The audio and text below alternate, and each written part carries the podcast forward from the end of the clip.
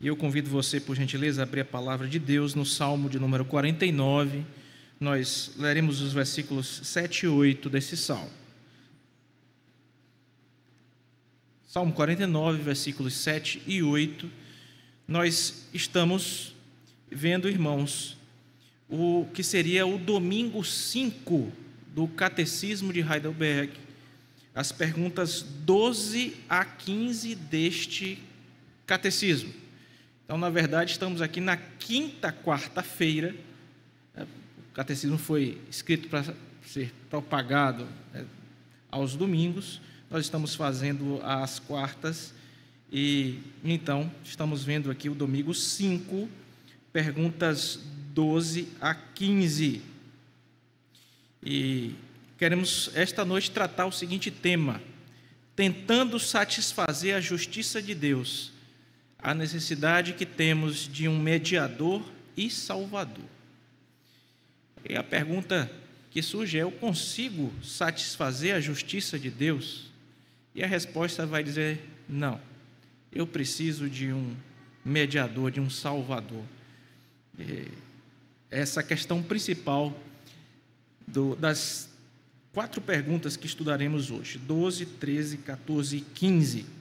A palavra de Deus no Salmo 49, versículos 7 e 8 diz assim: Ao irmão verdadeiramente ninguém o pode remir, nem pagar por ele a Deus o seu resgate, pois a redenção da alma deles é caríssima e cessará a tentativa para sempre. Vamos orar. Senhor Deus, nós queremos agradecer mais uma vez pela oportunidade de estarmos juntos aqui, de, ó Deus, orarmos ao Senhor na certeza de que o Senhor nos ouve e tem graça, ó Deus, para nos conceder. E também, ó Deus, pela oportunidade de estudarmos a tua palavra expressa nesse documento importante da nossa fé, da fé reformada, que é o Catecismo de Heidelberg.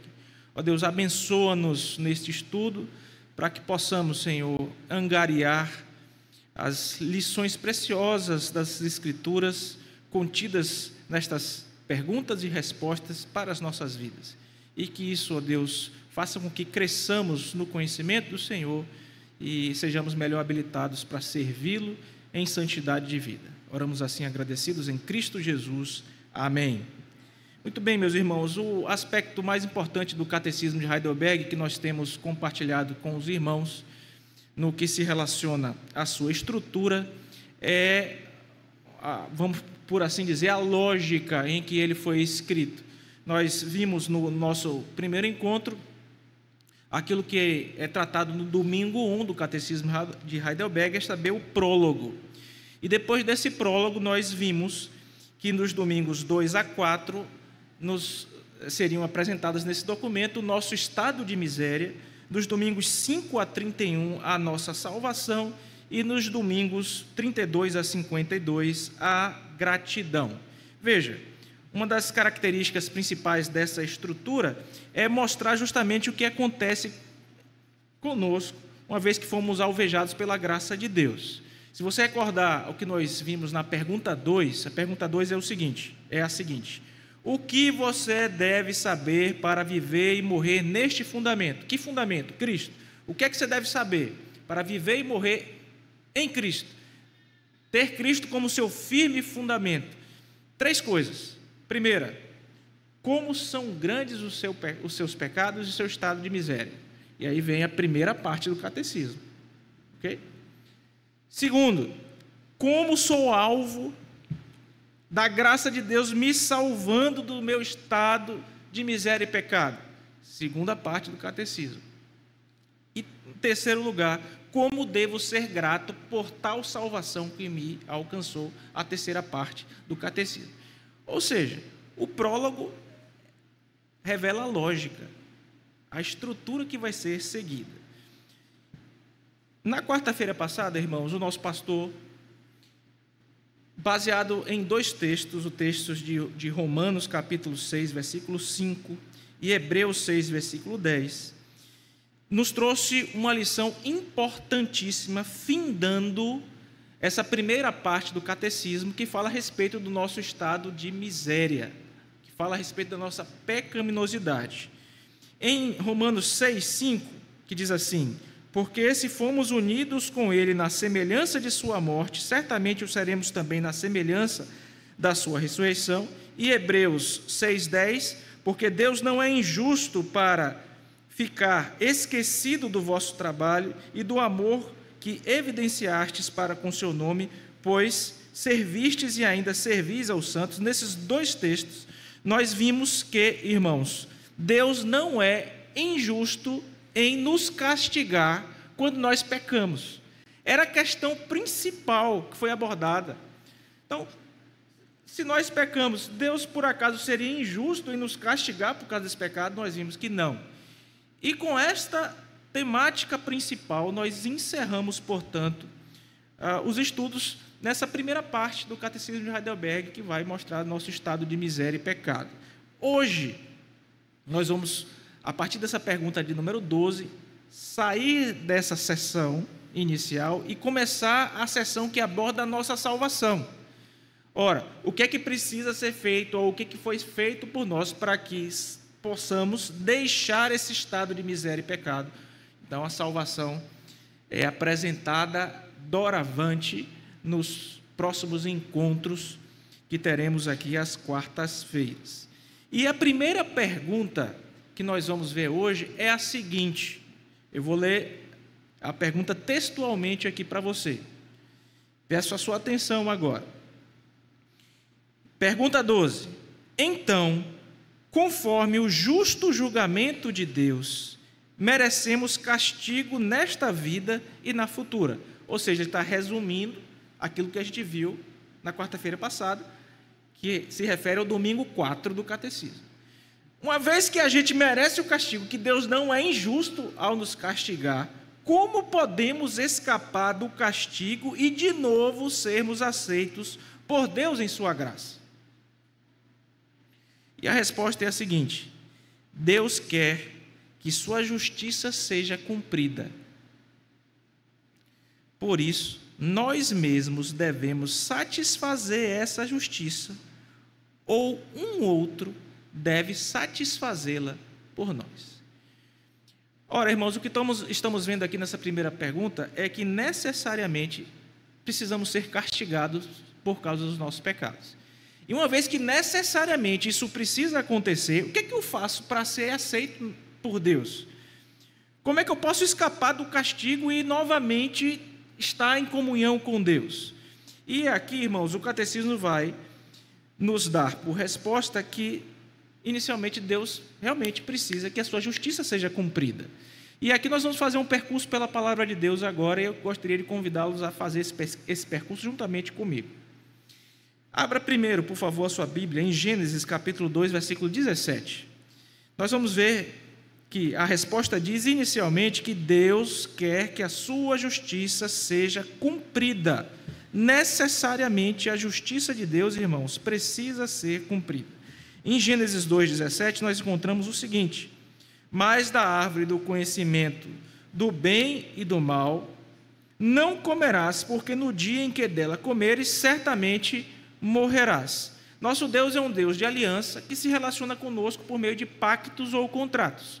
Ele integrou o pacto das obras a Adão e disse: Adão, você pode fazer aqui é, uso de todas essas árvores. É, nós conhecemos bem o que está exposto lá em Gênesis. Só não pode comer, comer desta árvore aqui, que é a árvore do conhecimento do bem e do mal. O que foi que Adão fez? Foi lá e comeu daquela árvore.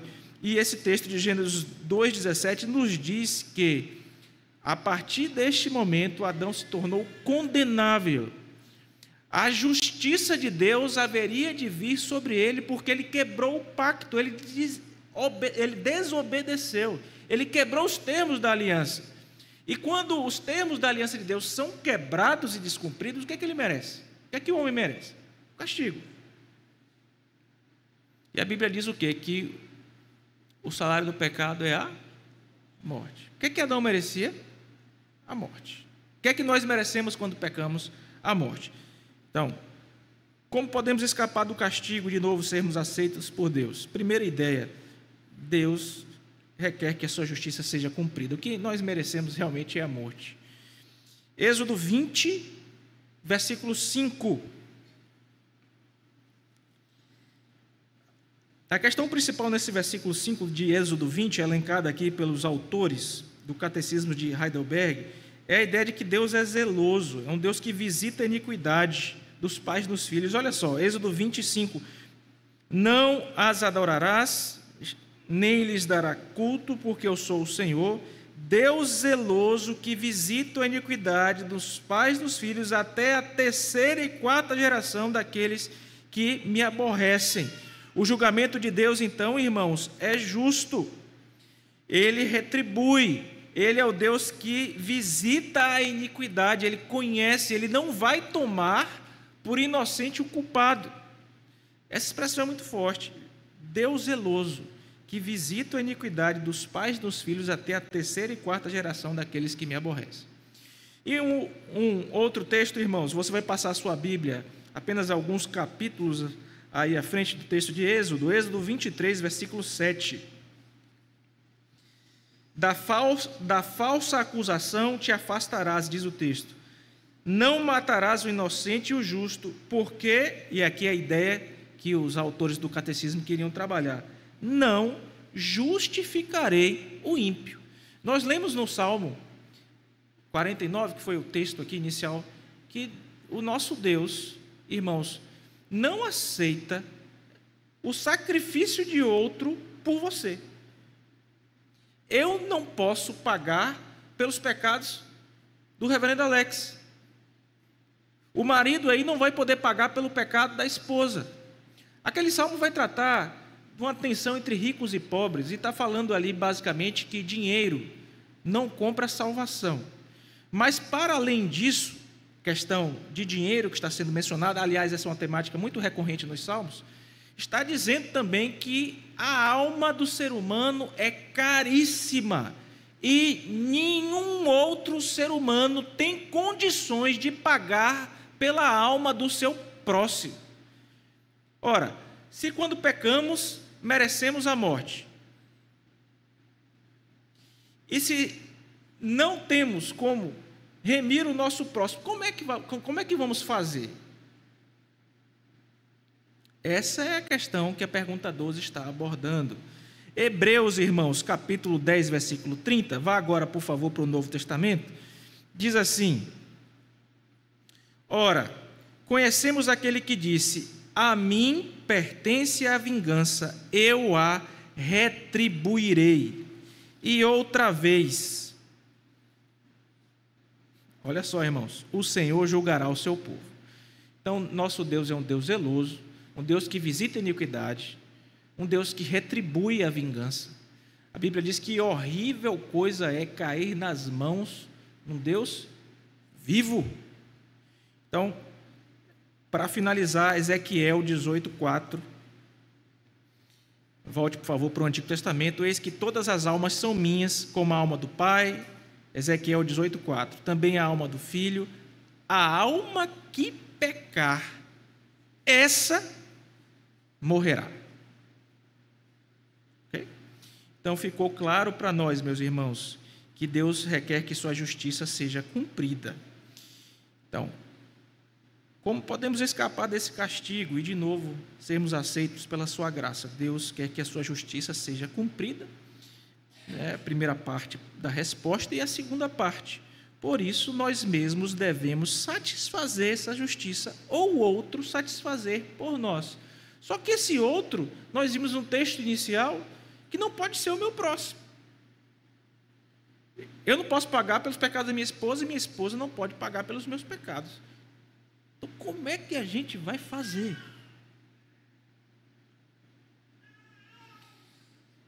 Segunda parte da resposta.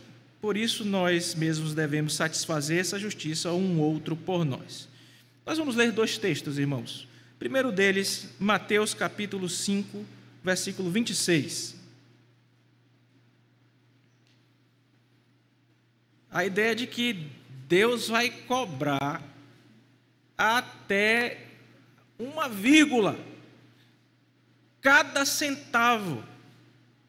Se fôssemos nos referir a uma dívida financeira. Tudo, tudo, tudo no mínimo detalhe. Diz assim Mateus 5,26: Em verdade te digo que não sairás dali enquanto não pagares o último centavo. Ora, irmãos, que realidade terrível. Como é que vamos satisfazer essa justiça se temos que pagar até o último centavo?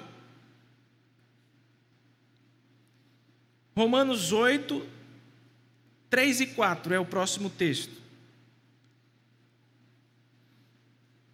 Porquanto o que fora impossível à lei, no que estava enferma pela carne, isso fez Deus enviando o seu próprio Filho, em semelhança de carne pecaminosa, e no tocante ao pecado.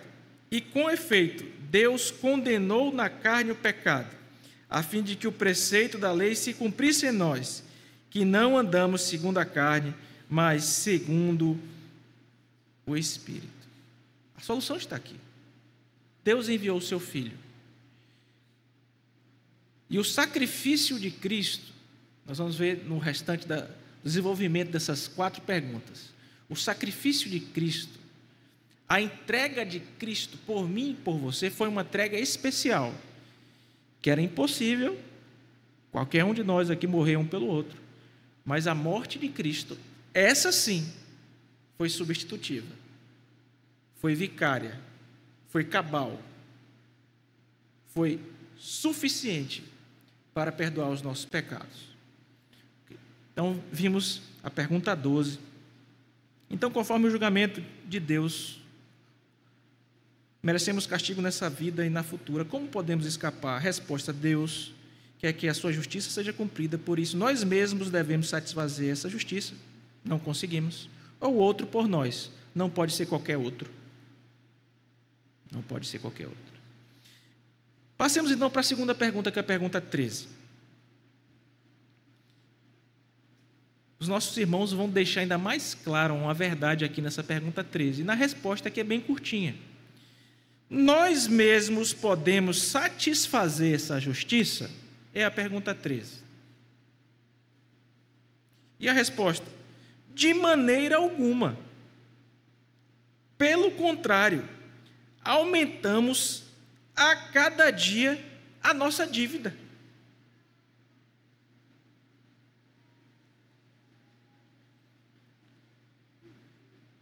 É um juros, é grande, viu? É um aumento, aumento, aumento, aumento da dívida. Todo dia aumentando, a dívida aumentando, a dívida, a dívida aumentando. Quais são as referências bíblicas para sustentar isso, irmãos? Algumas, eu não vou ler todas aqui, mas algumas delas, as principais pelo menos. Primeiro, a ideia de que não podemos satisfazer a justiça de Deus e a, a ideia de que a nossa culpa, a nossa dívida só aumenta. Vá em Jó, por favor, capítulo 4, versículo 18.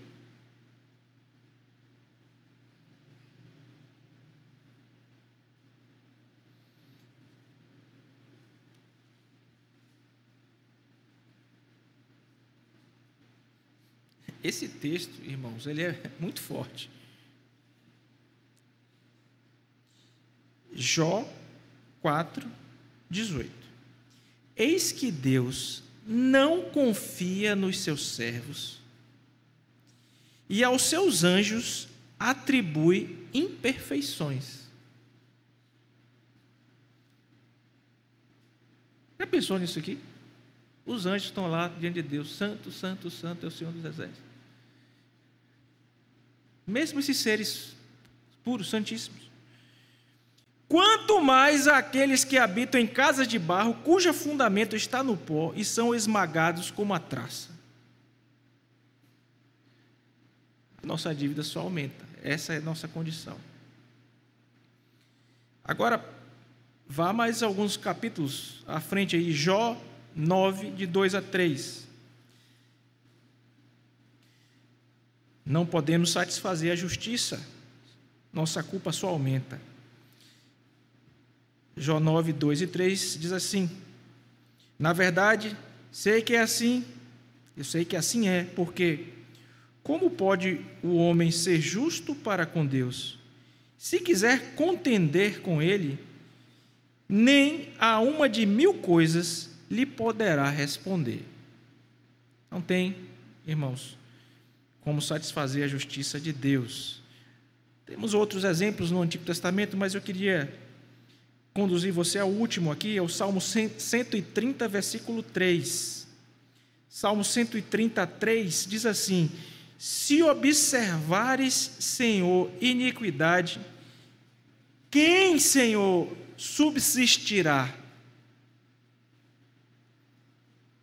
E por fim, irmãos, vá para o Novo Testamento em Mateus, capítulo 16, versículo 26. Pois que aproveitará o homem se ganhar o mundo inteiro e perder a sua alma? Ou que dará o homem em troca da sua alma? O texto que nós vimos diz que o preço dessa alma é caríssimo, o texto do Salmo. Texto inicial. Não tem como pagar. Não tem como nós pagarmos. Então, irmãos, veja que na construção lógica, agora na pergunta 13, nós somos informados que não temos como satisfazer a justiça de Deus, que a nossa dívida só aumenta, que o preço da nossa alma é caríssimo o débito é cada vez maior. E então a pergunta 14 vai conduzir logicamente aquilo que os escritores do catecismo queriam ensinar para os jovens, para a igreja daquela época. Veja o que, é que diz a pergunta 14. Será que uma criatura, sendo apenas criatura, pode pagar por nós? Veja que a ideia é repetir com ênfase que não tem jeito de pagar. E a resposta é: não pode. Primeiro, porque Deus não quer castigar uma outra criatura pela dívida do homem, outra criatura que não seja um homem. Então, pode uma outra criatura pagar? Não, tinha que ser um homem. Segundo, a resposta é: não pode. Primeiro, porque Deus, o primeiro está na resposta, tá? Está na resposta assim mesmo. Primeiro, porque Deus quer castigar uma outra criatura pela dívida, não quer castigar uma outra criatura pela dívida do homem. Segundo, porque tal criatura não poderia suportar o peso da ira eterna de Deus contra o pecado dela e livrar outros. Então, primeiro, irmão, que não tem uma outra criatura não poderia pagar. E segundo, que esta outra criatura não teria como suportar o peso da ira de um Deus infinito, de um Deus santíssimo, de um Deus eterno. Veja, se uma transgressão, um pecado é contra Deus, e se Deus é santíssimo, é majestoso, é glorioso, é eterno, como é que o sacrifício de um ser humano que é finito, pecador, parcial, relativo, pequeno, vai ser suficiente para uma afronta tão grande, que tem é, é, um peso infinito, um peso eterno, porque Deus assim o é.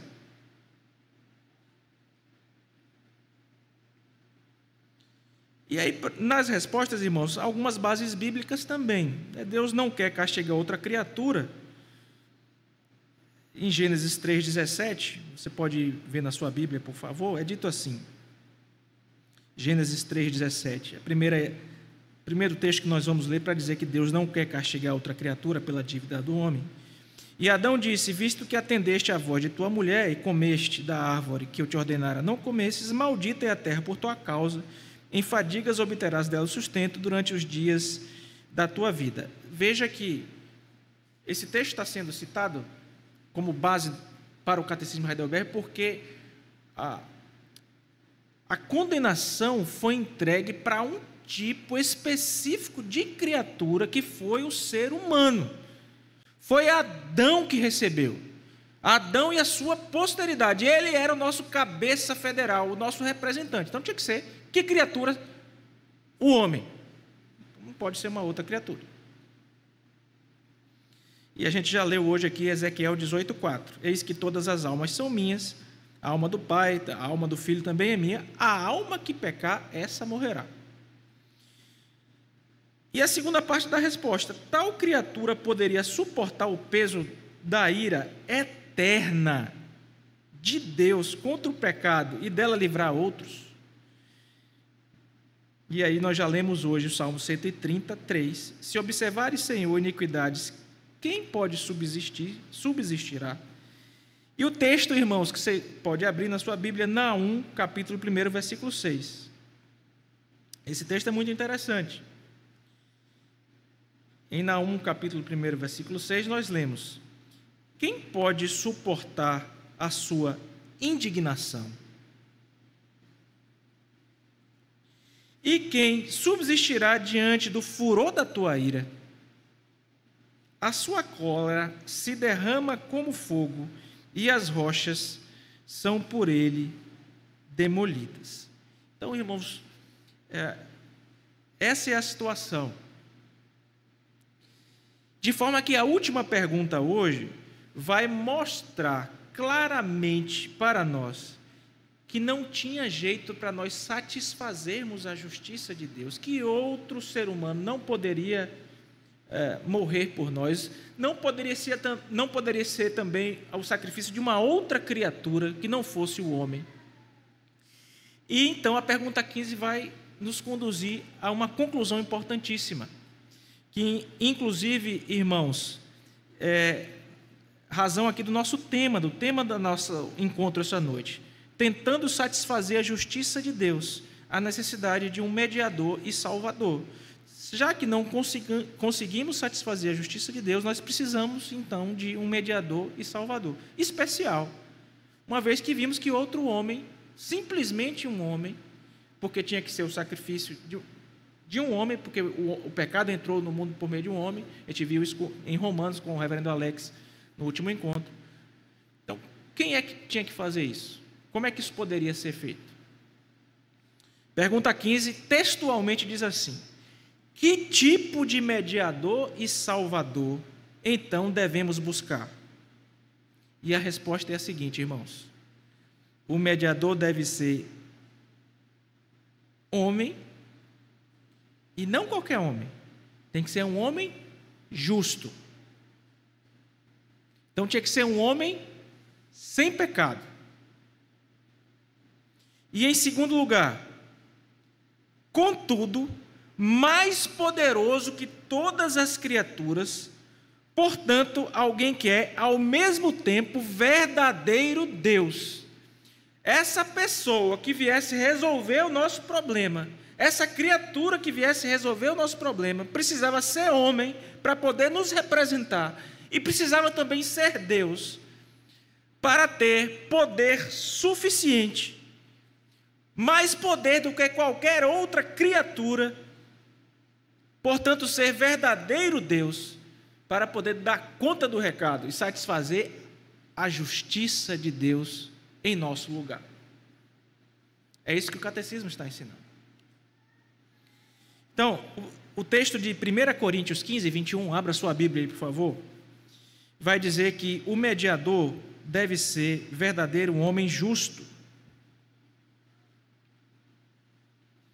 1 Coríntios 21, nós vamos ler 21 e 22 aqui. O mediador deve ser verdadeiro homem justo, visto que a morte veio por um homem, também por um homem veio a ressurreição dos mortos. Vê, irmão, como precisava ser um homem? E versículo 22: porque assim como em Adão todos morreram, assim também todos serão vivificados em Cristo. Louvado seja o nome do Senhor.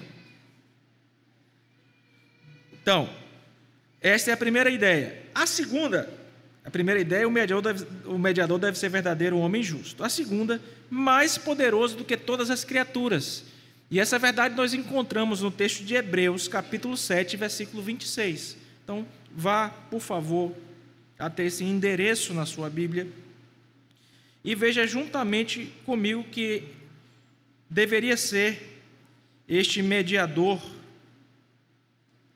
e salvador mais poderoso do que qualquer outra criatura. Hebreus 7, 26. Com efeito, nos convinha um sumo sacerdote como esse, santo, inculpável, sem mácula, separado dos pecadores e feito mais alto do que os céus. Coisa linda, não é, irmãos? Ele é o nosso sumo sacerdote, perfeito, inculpável, sem mácula, separado dos pecadores, feito mais alto do que os céus. E por fim, irmãos, a pergunta vai nos conduzir aqui a, o terceiro aspecto da resposta, que ele precisava ser verdadeiro Deus. Isaías capítulo 7, versículo 14. E eu lerei esse texto, irmãos, e depois um texto, é, apenas mais um texto, prova dessa questão. Portanto, o Senhor mesmo vos dará um sinal.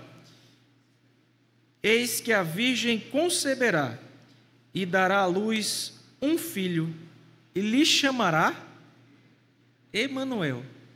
E o que quer dizer Emanuel, irmãos? Deus conosco. Esse mediador precisava ser verdadeiro Deus. Esse Salvador precisava ser verdadeiro Deus. Então, irmãos, é o Salmo 49, nos versículos 7 e 8, que nós lemos inicialmente, diz: Ao irmão, verdadeiramente ninguém o pode remir, nem pagar por ele a Deus o seu resgate, pois a redenção da alma deles é caríssima e cessará toda tentativa para sempre. Quem é o único que podia pagar esse preço? Jesus Cristo. O único. Verdadeiro homem e verdadeiro Deus. Então, irmãos, nós concluímos dizendo que a pergunta 12 e a resposta 12 vão nos mostrar aqui a justiça de Deus, a nossa incapacidade de satisfazê-la, a resposta que nós mostra que nós merecemos o castigo de Deus e a morte e que devemos satisfazer a sua justiça. Na pergunta 13, que somos incapazes de satisfazer essa justiça e que na verdade cada dia aumentamos a nossa dívida. A pergunta 14, a impossibilidade de satisfazer a justiça de Deus e além disso, também não podemos suportar a ira eterna de Deus contra o pecado e não podemos pagar pelo pecado dos nossos irmãos. Para que finalmente, na pergunta 15, tivéssemos acesso à ideia de que somos carentes, nós somos desesperadamente carentes de um Salvador e de um Redentor. E que esse Salvador e Redentor deve ser verdadeiro homem, porém mais poderoso do que qualquer outra criatura e também verdadeiro Deus para satisfazer a justiça de Deus. Irmãos queridos, algumas aplicações à luz disso que nós vimos hoje. Existem várias heresias que relacionam-se à pessoa do nosso Senhor e Salvador Jesus Cristo. Quando a gente vai estudar cristologia, a gente estuda as duas naturezas do Redentor unidas em uma só pessoa. Nós chamamos isso de união hipostática. Os nossos queridos irmãos aí que estão fazendo seminário, é, se não passaram, necessariamente vão passar por essa questão. O que é isso, pastor? União hipostática. A unidade da pessoa de Cristo. Indivisível, essa pessoa. Ele é, por mais que você tente, irmãos, esgotar isso, vai ser complicado, mas ele é 100% homem e ele é 100% Deus. Há um documento, irmãos, que veio para resolver algumas das heresias a respeito de Jesus, porque alguns diziam que Jesus não era homem verdadeiro, outros diziam que Jesus não era Deus verdadeiro, ou faziam divisões entre irmãos, a pessoa de Cristo é, de forma equivocada, também relações equivocadas sobre a sua natureza, e o concílio de Calcedônia, em 451, falou o seguinte, e com isso eu encerro a nossa prédica hoje. Olha só. Nós cremos em que, irmãos? um só e mesmo Cristo. Filho, Senhor, ungido, que se deve confessar em duas naturezas inconfundíveis, imutáveis, indivisíveis e inseparáveis. Então, o nosso Senhor e Salvador Jesus Cristo, o Filho de Deus, unigênito, nós precisamos confessá-lo, ele tem duas naturezas, essas naturezas são inconfundíveis, imutáveis, indivisíveis e inseparáveis. Às vezes você vai ver pregadores aí dizendo: Isso aqui Cristo fez como homem. Isso aqui Cristo fez como Deus. Toda vez que você ouvir alguém falando isso, essa pessoa está falando uma heresia. Sempre, sempre que você vê na Bíblia Cristo fazendo a coisa, quem foi que fez? O Deus homem, que é indivisível. Deus homem, porque era necessário que no redentor, irmãos, na pessoa de Cristo, para que a nossa salvação pudesse ser possível, ele fosse verdadeiro homem e é e verdadeiro Deus. E é dessa forma que ele está. Porque se assim não fosse, irmãos, seu sacrifício não era poderoso o suficiente para perdoar os nossos pecados, para ter um valor infinito, eterno e satisfazer a ira de um Deus que também é eterno e santíssimo. Então a obra reconciliatória de Cristo é trazer esse Deus grandioso normalmente para próximo da humanidade, por isso ele precisava ser Deus também. O sacrifício dele tinha que ter esse poder. E ao mesmo tempo, ele precisava ser homem para trazer a humanidade para Deus. Então a obra é dupla. Ele traz Deus para perto do homem e ele traz o homem para perto de Deus, sendo o Deus homem que morreu na cruz para perdoar os nossos pecados. Um só e mesmo Cristo, Filho, Senhor unigênito, que se deve confessar em duas naturezas inconfundíveis, imutáveis, indivisíveis e inseparáveis a distinção de naturezas, de modo algum, é, é anulada pela união, mas, pelo contrário, as propriedades de cada pessoa e natureza permanecem intactas, concorrendo para formar uma só pessoa, não dividido ou separado em duas pessoas, mas um só e mesmo Filho, unigênito, Verbo de Deus, Jesus Cristo Senhor, conforme os profetas outrora ao seu respeito testemunharam e o mesmo Jesus Cristo nos ensinou e o credo dos pais nos transmitiu. Louvado seja Deus por Jesus, pela sua obra, porque somente por meio dela, somente por Ele, podemos encontrar salvação. Deus aplique, irmãos, a sua bendita palavra aos nossos corações e o ensino precioso desse catecismo. Eu vou convidar nosso pastor, reverendo Alex, que vem aqui à frente, faça, por gentileza, uma oração final, conduzindo-nos para o fim da nossa reunião. Senhor Deus, que bênção é nos aproximar do Senhor com a tua palavra em nossas mãos e estudarmos uma doutrina tão preciosa, Deus, e verificarmos à luz da tua palavra, Senhor, pois provado está que nós não temos a mínima capacidade de corresponder à justiça que o Senhor requer. Todavia, ó Deus, por outro lado, o Senhor nos mostra a única possibilidade que para nós é real, o Senhor Jesus Cristo. Não ficou apenas na possibilidade, mas a realidade da nossa redenção por meio de Cristo Jesus. Ele satisfez a tua justiça em nosso lugar, dando a sua vida ó Deus, vertendo o seu sangue para nos resgatar. E hoje, ó Deus, estamos unidos ao Senhor por meio de Cristo Jesus. Bendito seja o Senhor por isso. Não nos deixe, ó Deus, jamais esquecermos disso. Pelo contrário, Pai, lembrarmos destas verdades tão preciosas, tão importantes para a nossa vida como filhos do Senhor.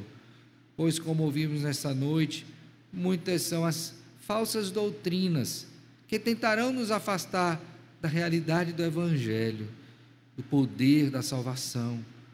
Mas, ó Deus, graças te rendemos, porque é o Senhor quem persevera em nós e que nos conduz sempre em triunfo. Ajuda-nos, ó Deus. Graças te rendemos também pela vida do pastor e a sua fidelidade em trazer este assunto, que o Senhor conserve firme no Senhor em todo o tempo. Agora, ó Pai, leva-nos em paz para casa, livra-nos de todo mal, dá-nos uma noite de descanso, de sono reparador, protege-nos, ó Deus, neste mundo que jaz maligno, dá-nos a graça de sermos sal e luz para o louvor da glória do Senhor. Tudo isso nós te pedimos, Pai, certos do cuidado do Senhor conosco e também isto na mediação do nosso Senhor e Salvador Jesus Cristo. Em nome de quem oramos, com gratidão e perdão dos nossos pecados. Amém. Amém.